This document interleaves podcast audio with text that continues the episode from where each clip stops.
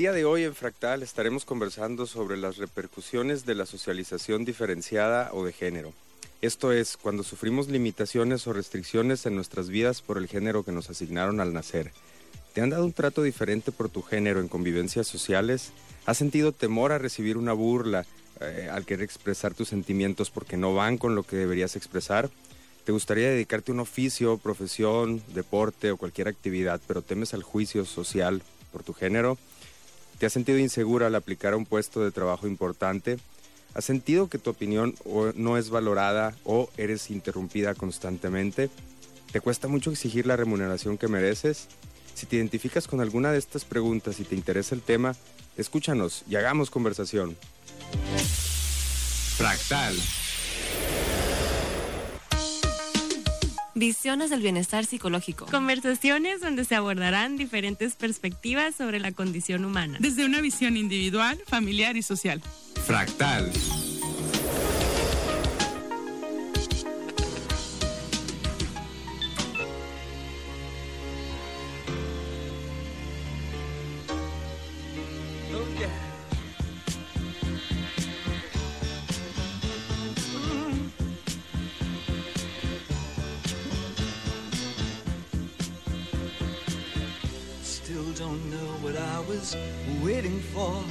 And my time was running wild, a million dead end streets. And every time I thought I got it made, it seemed the taste was not so sweet. So I turned myself to face me. But I've never caught a glimpse of how the others must see the faker. I'm much too fast to take that test. Changes. Turn and face the strain. Changes. Don't wanna be a richer man. Changes. Turn and face the strain. Changes. It's gonna have to be a different man.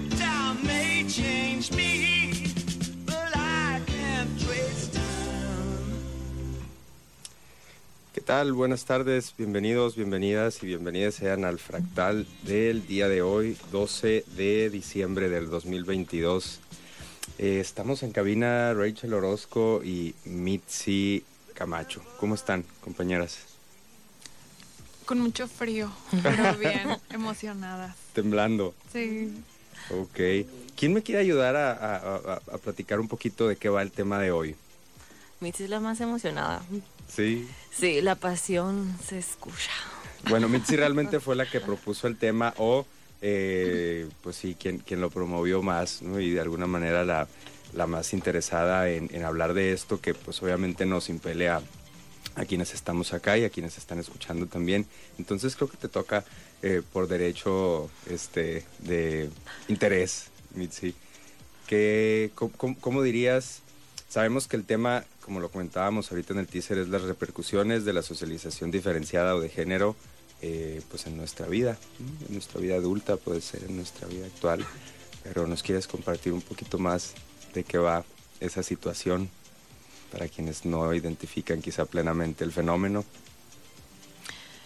Principalmente rescatar la importancia de hablar de un tema en el que todavía existen un montón de juicios sociales, ¿no? Alrededor de lo que tiene que ver la socialización de género.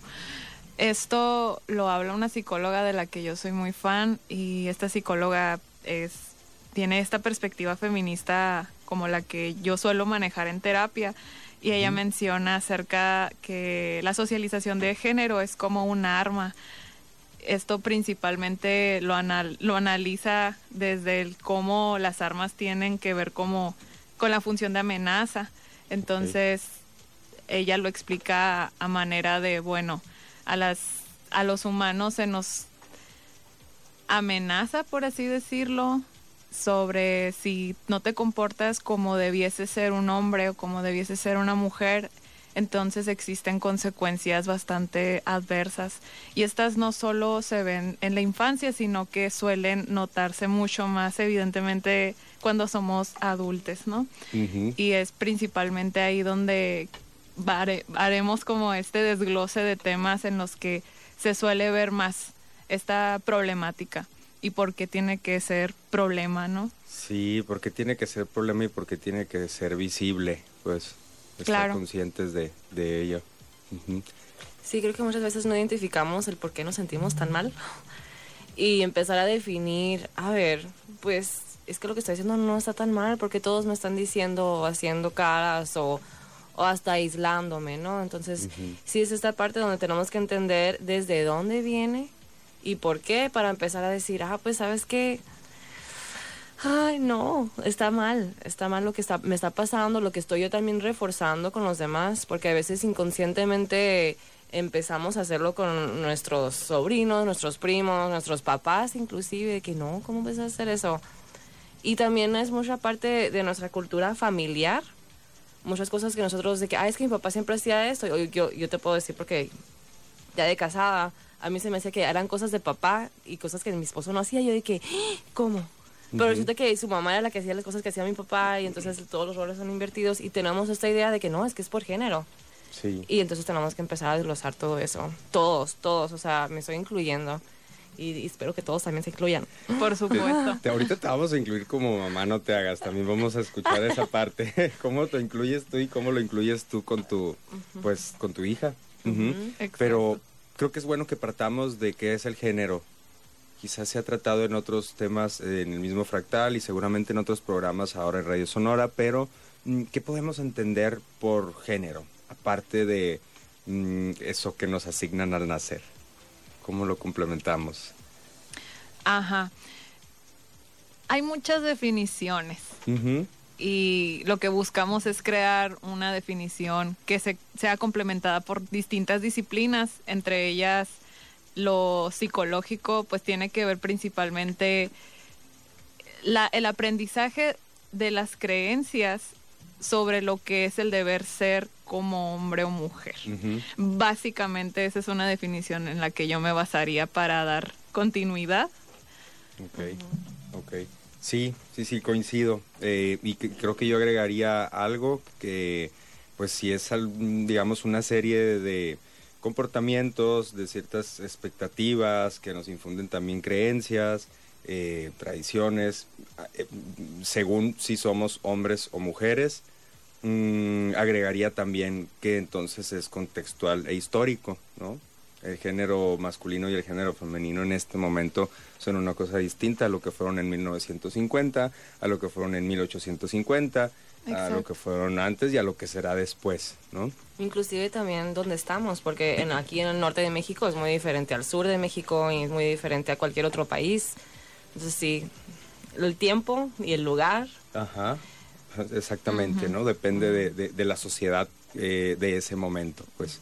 Entonces, partiendo de ahí y volviendo un poquito a lo que, o retomando esto que comentabas, eh, Mitzi, de, mm, pues, cómo nos, cómo nos afecta ahora, ¿no?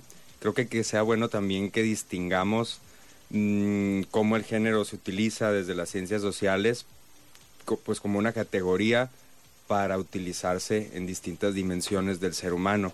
Y aquí habrá que desvincular el género del sexo biológico, habría que desvincular el sexo biológico de la orientación sexual, de la identidad de género. Y para eso vamos a compartirles a las personas que están viendo o que verán después en Facebook mm, este, esta emisión. Les vamos a compartir por ahí una imagen que también la vamos a platicar ahorita acá para quienes no están viendo y nomás están escuchando. Este, que ayuda mucho a, digamos, desglosar este sentido del género y cómo pues no somos solamente definidos por nuestro sexo biológico, ¿no? sino que hay otros elementos que también tienen que ver con eh, lo social y que tienen que ver con el aprendizaje y que tienen que ver con cuestiones que pues no son meramente eh, para ser muy muy muy preciso mm, físicamente pues lo que tenemos como un sistema reproductor, ¿verdad? Entonces quienes eh, estén viendo por ahí van a ver que se divide esta galletita en cuatro puntos, que uno es el sexo, otro es la expresión de género, otro es la orientación sexual y otro es la identidad de género. Que muy resumidas cuentas, la orientación sexual sabemos que tiene que ver con qué personas nos atraen con el género de las personas que nos atraen. La expresión de género tiene que ver con cómo nosotros mm, utilizamos eh, la ropa, cómo nosotros utilizamos accesorios, cómo nosotros nos movemos, nos desenvolvemos y cómo esto en esa sociedad en particular se asocia con lo masculino o con lo femenino. ¿no? Ejemplos de ellos, cabello largo, cabello corto, ropa de tal color, ropa de tal estilo, moverse de tal manera, hacer tales actividades, etcétera. El sexo biológico, pues no está mucho a discusión, básicamente es la parte más, eh, pues más notoria, ¿no? Si somos machos o hembras en este mundo animal y la identidad de género. ¿Quisieras ayudarme un poquito con esto, eh, Mitzi y Rachel, para hablar de la identidad de género? La identidad de género tiene que ver más con el cómo individualmente tú te percibes, ¿sí? Y la identidad tiene que ver con todos los aprendizajes que has adquirido a lo largo de tu vida. Es decir, ahorita sí existe mucho debate en torno a cómo desde pequeños nos vamos creando una identidad y cómo esta se va ya sea reforzando o castigando a lo largo de la vida, ¿no? Entonces, es precisamente la etiqueta que tú te asignas de acuerdo al género, ya sea que te han socia- con el que te han socializado, es decir, hombre, mujer, o alguna disidencia de género que ya tenga que ver un poco más con es, trans, no binario. Ok. Entonces, qué complicado pensar que si existen al menos estas cuatro dimensiones del género o del ser generizados, eh, pues qué complicado que al nacer nomás nos digan o eres A o eres B y por lo tanto tienes que todo esto, ¿no? Te tienen que gustar tales personas, tienes que expresarte de tal manera, tienes que sentirte de tal manera, ¿no? Y, y- y no puede cambiar. Entonces, Ajá. el programa de hoy va a tratar de esto, va a tratar de cómo este encasillamiento y cómo esta rigidez, mm, que, que no, que no decimos que, que sea nada, no sé, la norma al 100%, sabemos que pues ya está cambiando algo de esto, pero justo este tema surgió a raíz de platicar entre, re- entre Mitzi y yo y después con Rachel sobre las revelaciones de sexo que se han puesto algo de moda últimamente, ¿no? Y que quedan registradas eh, en video y que entonces, no sé, yo me pregunto mucho qué pasará con esa criatura dentro de 10, 20 años que vea el video y que, que se haga preguntas relacionadas con el género. Pero bueno, tenemos que ir a un corte en este momento, vamos a volver en unos minutos para eh, empezar a hablar de la socialización de género en particular. Nos escuchamos en un rato y gracias por escuchar Fractal. Fractal.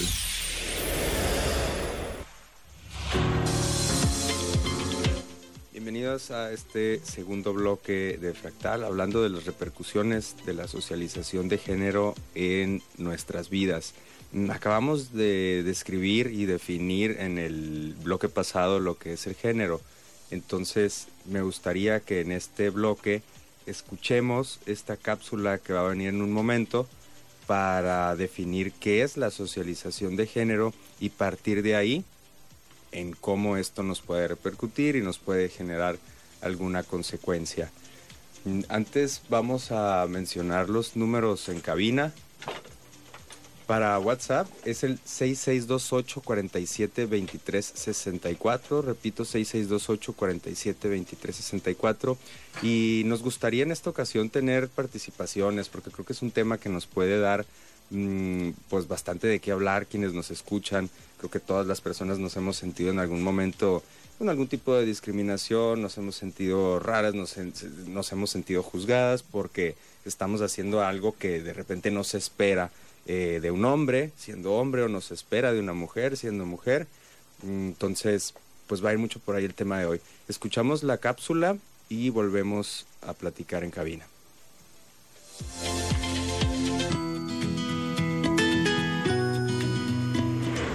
La socialización de género o socialización diferencial es un proceso implicado en el desarrollo psicoemocional de las personas, mediante el cual las infancias interiorizan las expectativas sociales, actitudes y comportamientos típicamente relacionados a los roles de género en sus diferentes esferas vitales.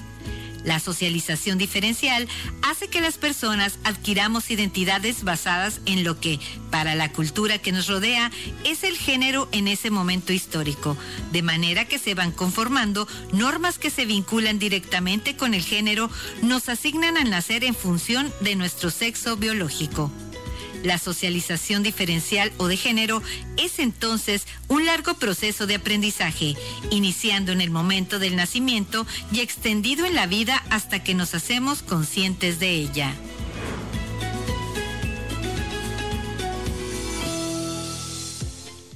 Bien, pues acabamos de escuchar de voz de Judith Navarrete. Gracias Judith por ayudarnos con esta cápsula. Eh, ¿Qué es el género? Gracias a Fanti también por ayudar con la edición y la grabación. Fanti, tus agradecimientos van al final porque ya nos estás ayudando un chorro aquí. Sí, entonces escuchábamos qué es la socialización eh, de género, la socialización diferencial. ¿Cómo escuchan esto, compañeras? La verdad sí nos afecta. Ok. Nos Rachel, afecta la pregunta de, de, de ahorita. ¿Cómo estás manejando esto tú con tu hija? Sí, ha ¿Cómo se sido algo difícil porque obviamente vivimos en, en el norte, una cultura repleta de machismo. Sí. Y, y cuando iban a hacer, o sea, quiero ser súper claro, yo, no- yo sí hice lo del bollito, si era azul, si era rosa, en mi ignorancia. Pollito sorpresa. Sí, el bollito sorpresa. La verdad, no compramos nada rosa. Compramos todo azul marino porque era nuestro color favorito y dijimos para que se use para cualquier cosa, ¿no? Ujú. Y nos sirvió mucho tener, tener esa idea.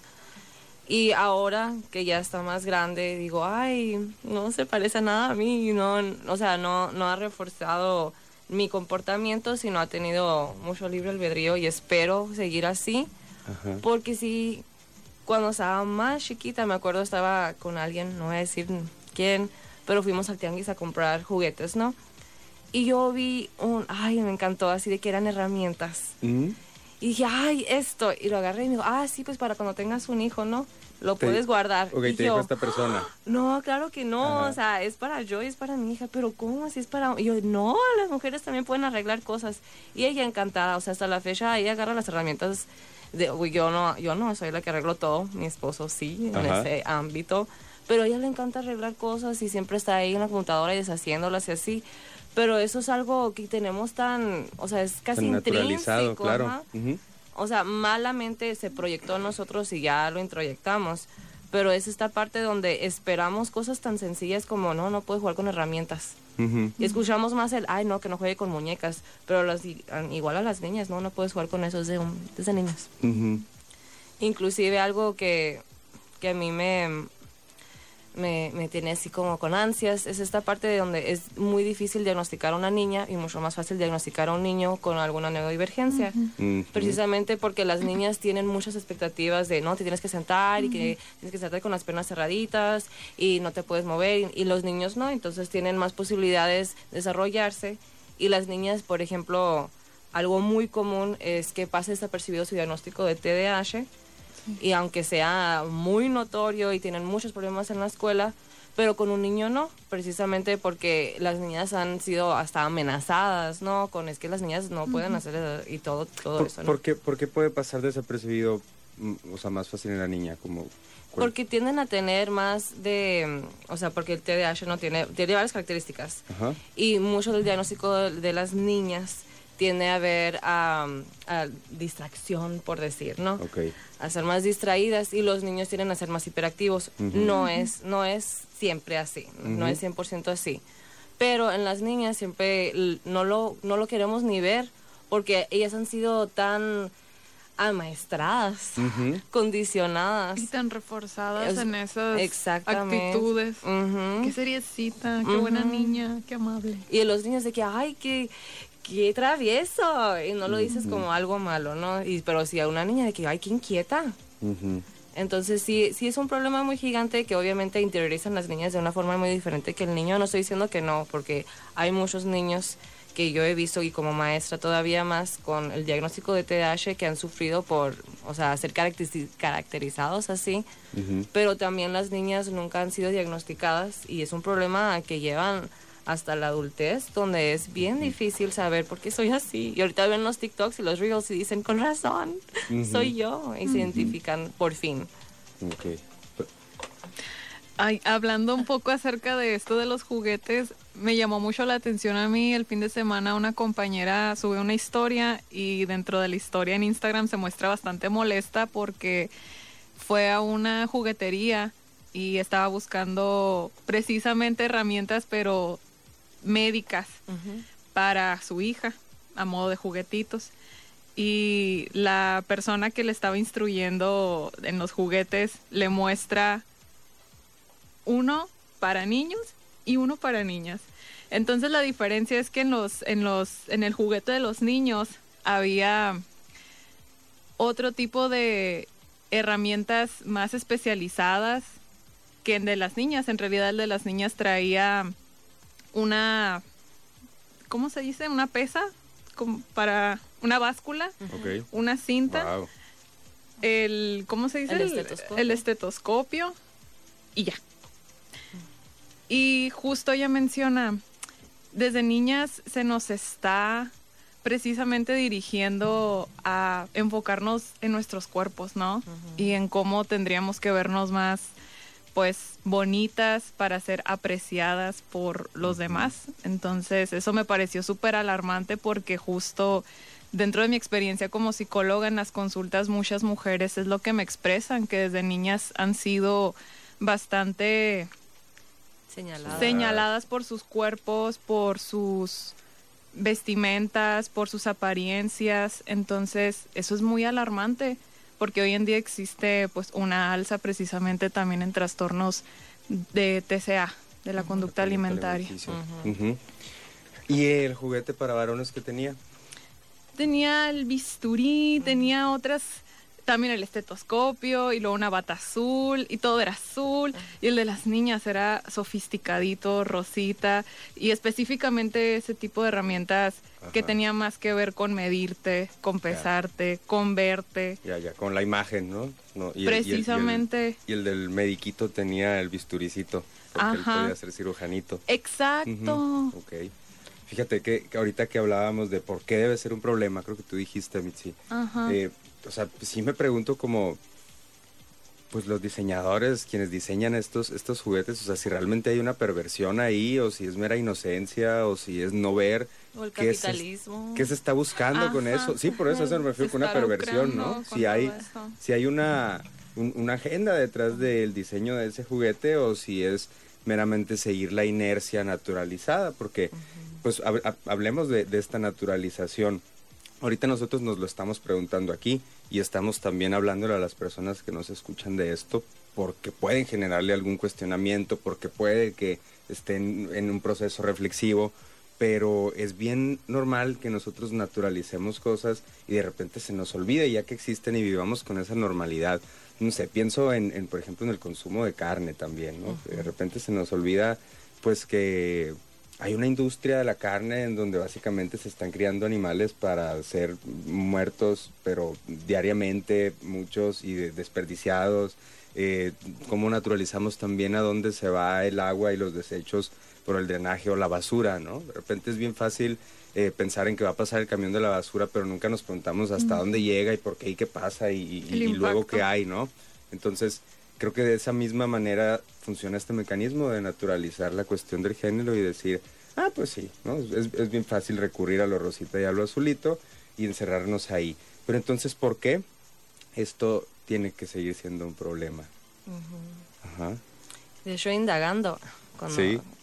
El, el rosa no siempre era femenino y el azul. El azul era el femenino, pues por la Virgen María, ¿no? La asociación. Ok.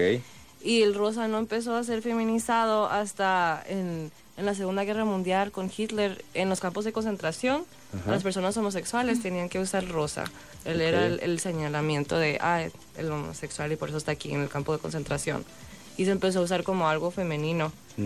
Pero a mí, o sea, me llama mucha atención que, o sea, fue una, una herramienta de, pues, de opresión número uno, de amenaza número dos, y obviamente ahorita tenemos otras consecuencias que no son campos de concentración.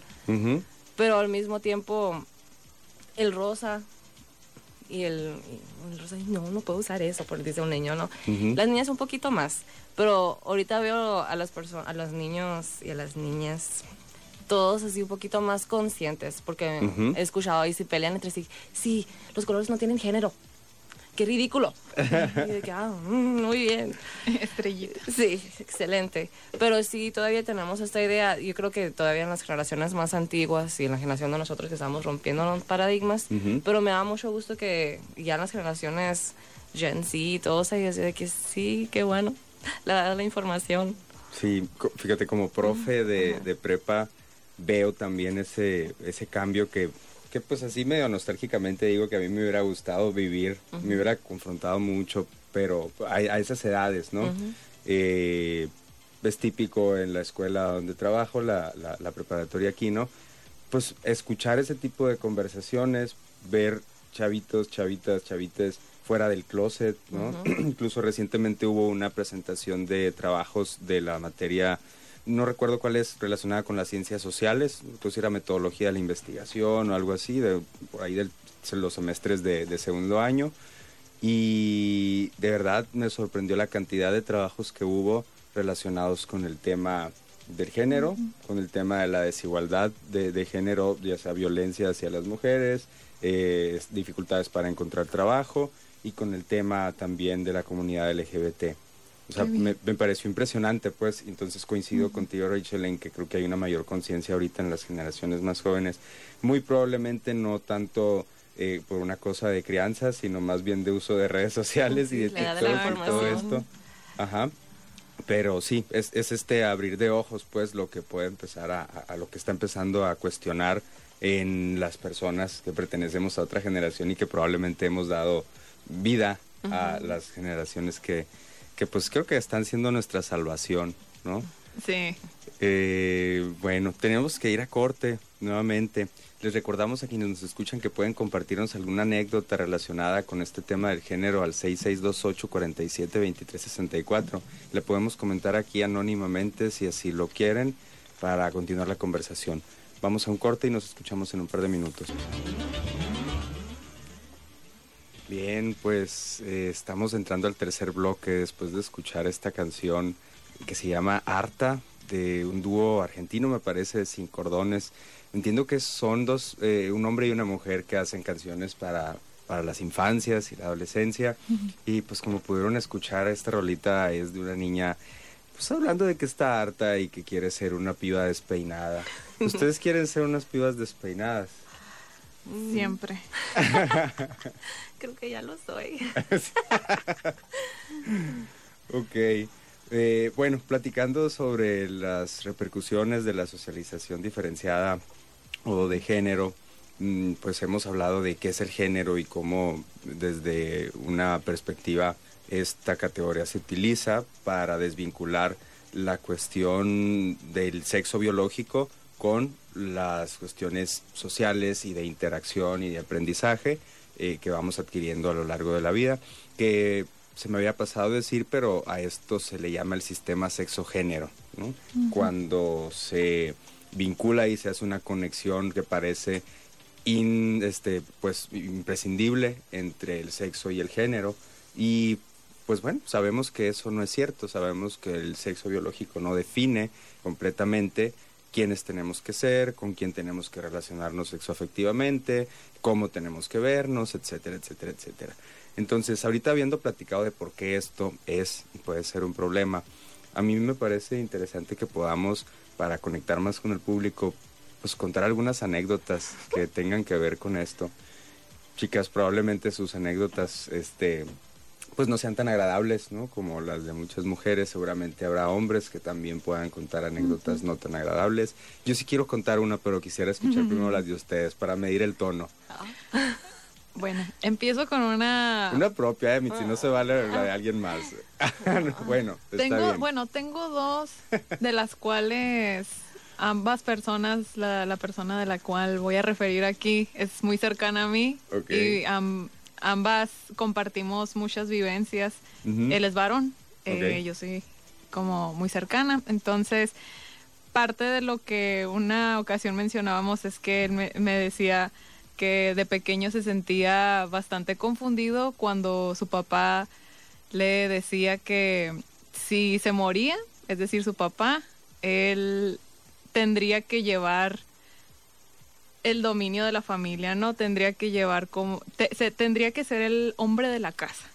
Ok. Entonces, él se angustiaba bastante, esta persona de la que estoy hablando, y decía que no le, sentía que no le quedaba de otra.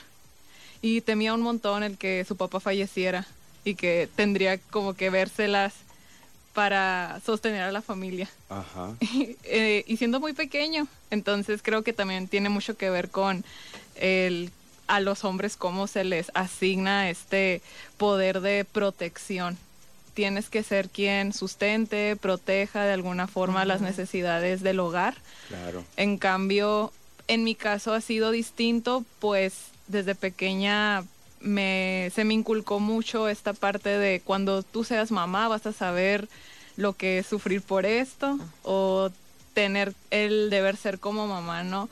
O incluso pues el tema también de los cuidados como mujer, tanto de mi imagen, es decir, cómo tendría que yo sentarme sin abrir las piernas tanto, y además el inclinarme un poco más también a actividades artísticas, las cuales están bastante, sigue siendo designadas principalmente a mujeres. Te, te era, o sea, te, eras empujada a dedicarte a alguna Se me actividad reforzaba artística. más, Ok.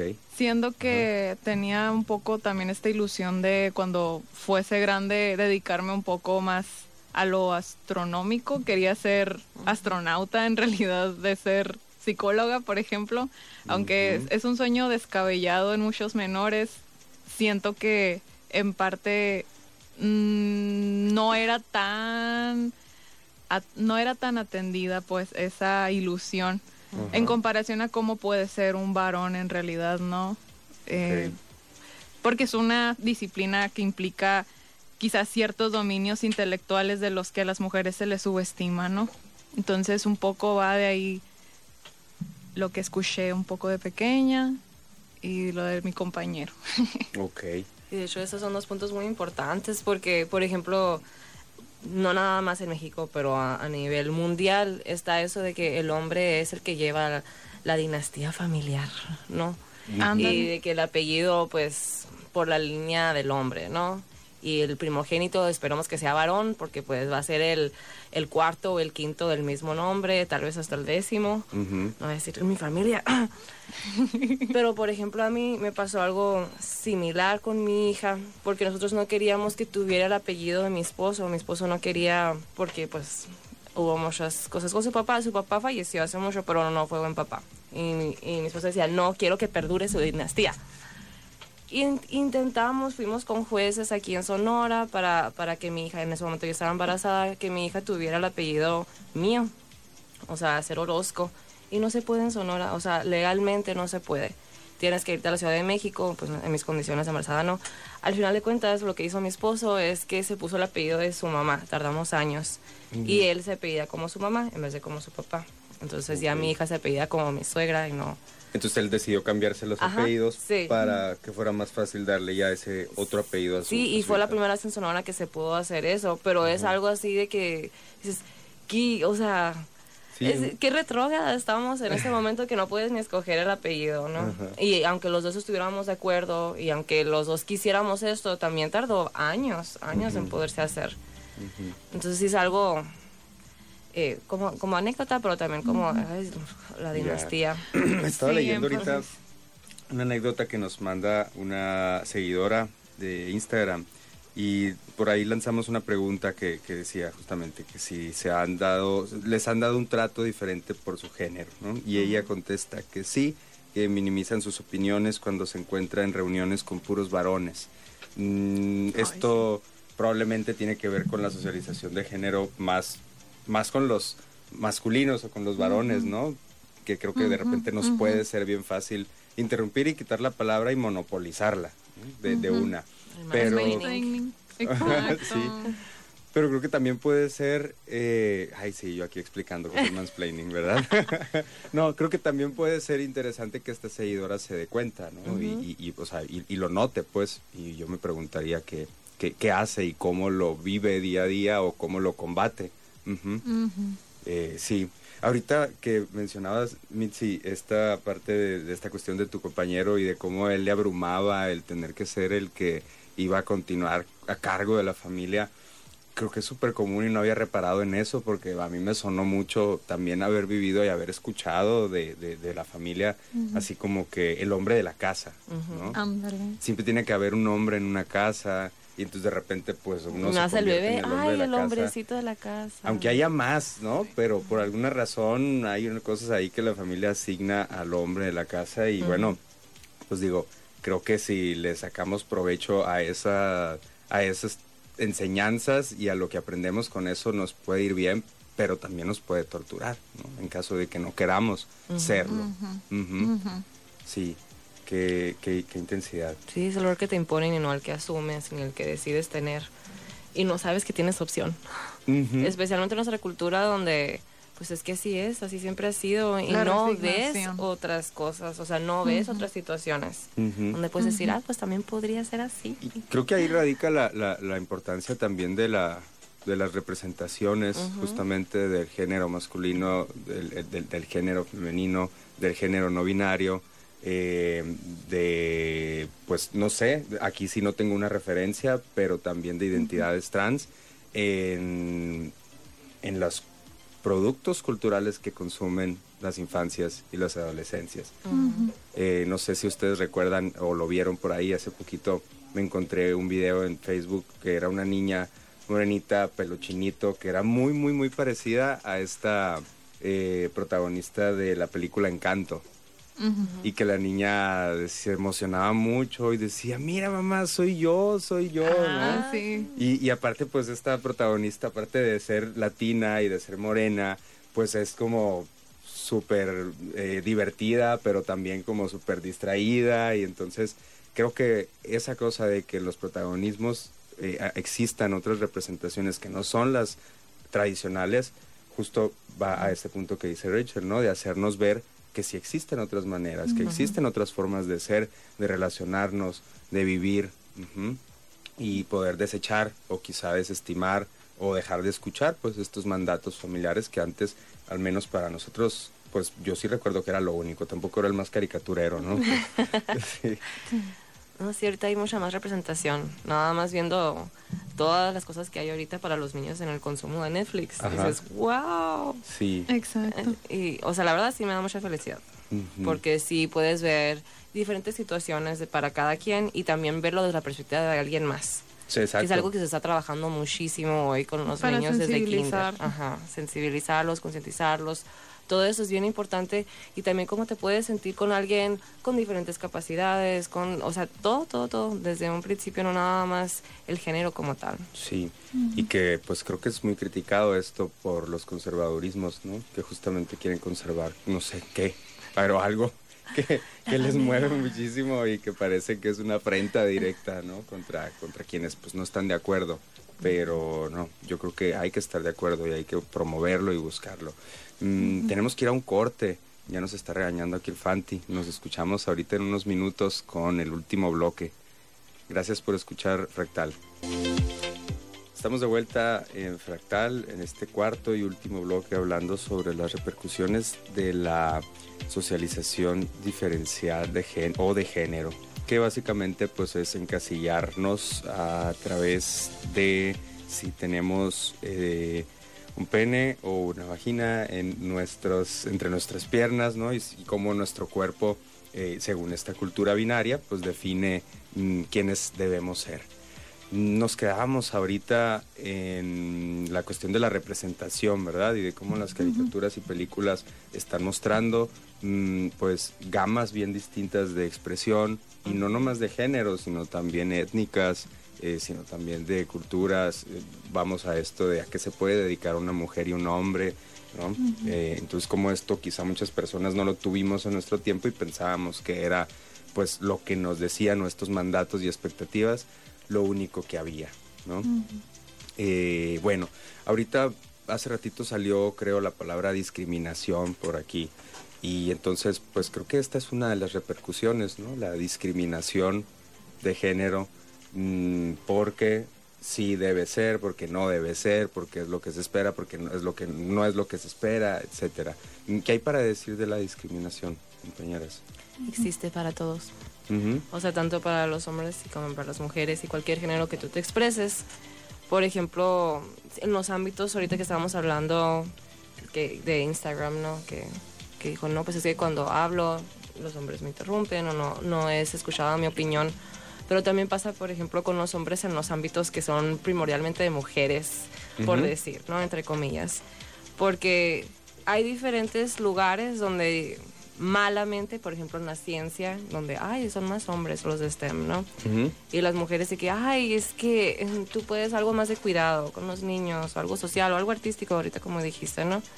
Pero aún así, los hombres, si se tratan de dedicar a algo del cuidado, o por ejemplo, nunca vas a ver, o muy rara vez vas a ver a un hombre profesor que se dedique como para kinder, ¿no? Mm, Inmediatamente vas a discriminarlo, vas a decir, ay, pues es pedófilo, o sea, porque quiere estar con niños chiquitos. ok.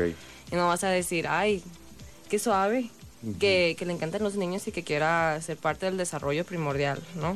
Que es kinder y que lo amo. Y fui, fui maestra y es bien difícil. Muy ¿No difícil. tenías compañeros?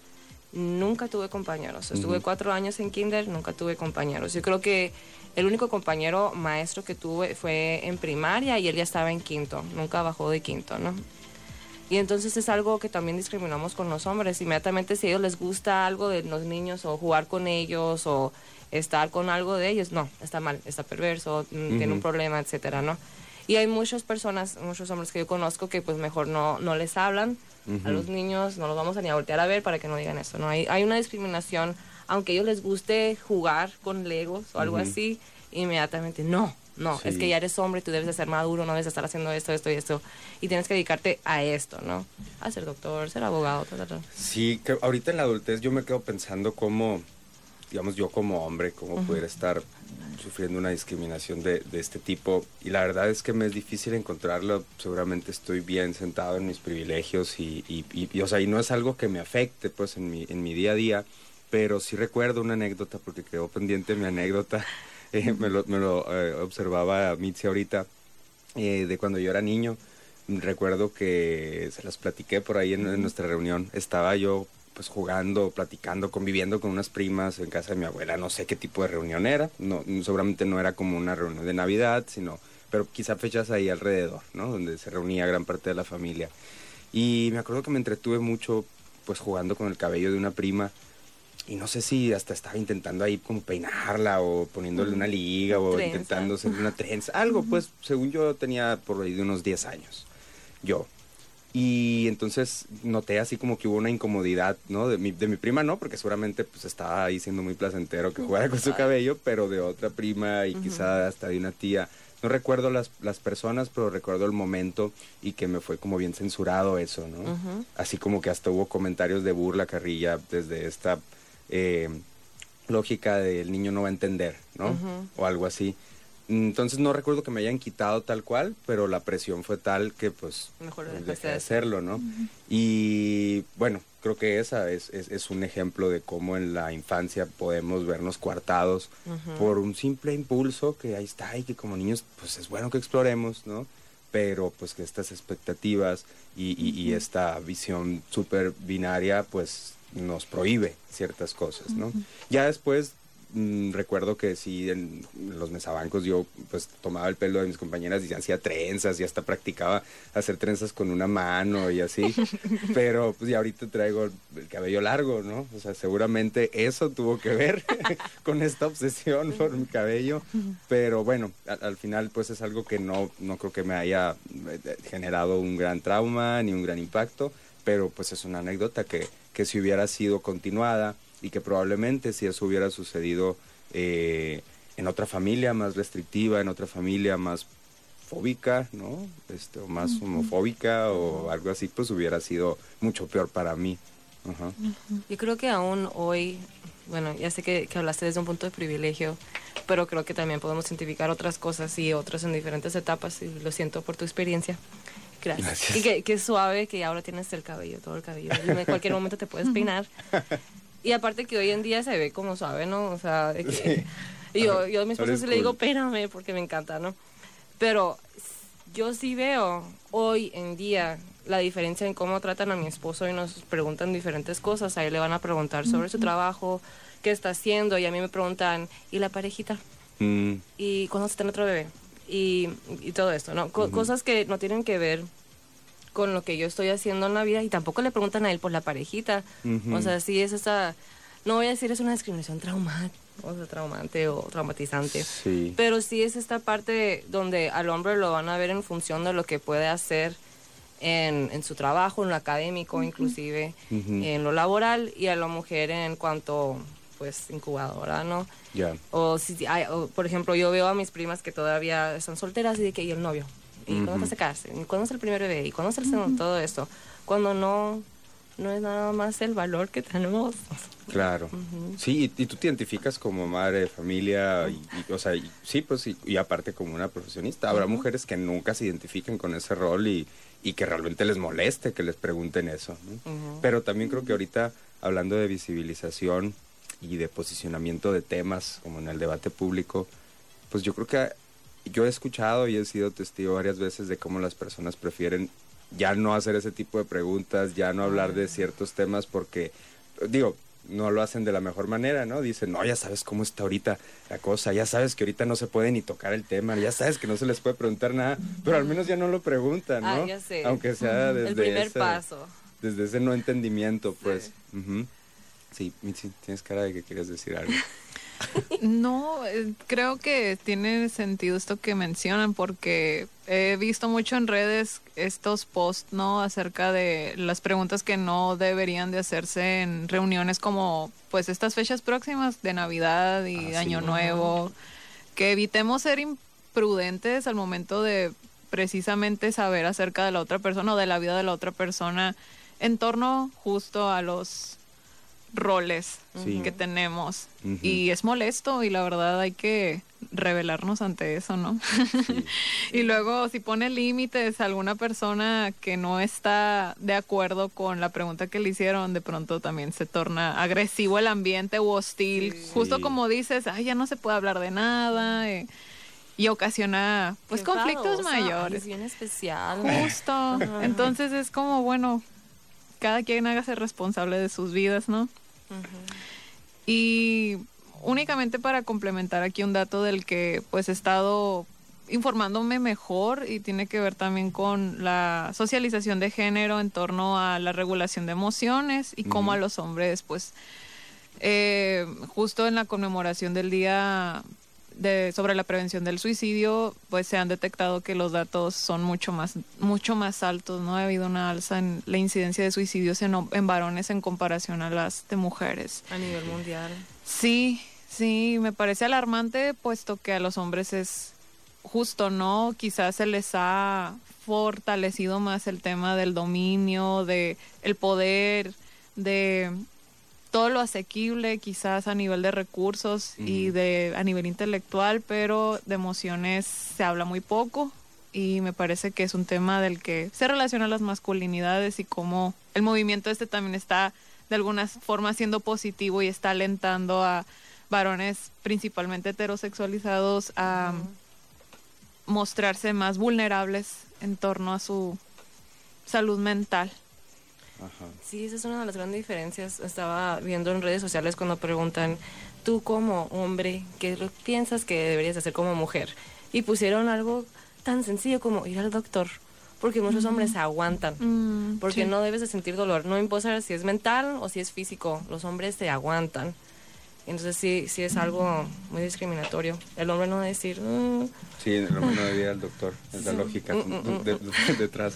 No, qué terror. Por ahí tenemos un, un episodio, el número 25. Este, si nos escuchan en Spotify o quieren echarle un oído, este, platicamos con Ulises Reyes, que es un psicoterapeuta especializado pues en masculinidades, que trabaja con grupos y trabaja también con individuos eh, justamente reflexionando sobre estos temas, ¿no? Creo que esa plática se fue un poco por, más por los asuntos de pareja, pero pues al final eh, da algunos esbozos de qué, esta, qué es esta perspectiva de las masculinidades. Entonces sí, lo recomendamos si les interesa el tema. Bien, ya estamos a unos minutitos de tener que cerrar, pero ¿cómo cerramos esto tratando de dejar una luz allá, no tan lejana? Este, ¿qué, ¿Qué podemos hacer? ¿Cómo podemos nosotros aportar a esta visibilización? Digo, aparte de platicar del tema, obviamente, y de poner los límites que haya que poner.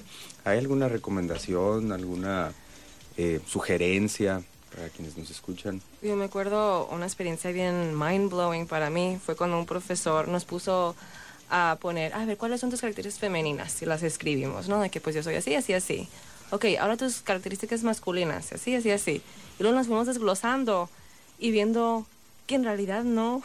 Y, y viendo, viendo, los propios prejuicios. Ajá, así que, a, a, ver, ¿por qué pienso que esto es femenino? Okay. ¿Y por qué pienso que esto es masculino? Uh -huh. Cuando en realidad no tiene nada que ver una cosa con la otra, ¿no? Uh -huh. Por ejemplo, yo me acuerdo que puse en el femenino de que, ay, es que me gusta cocinar.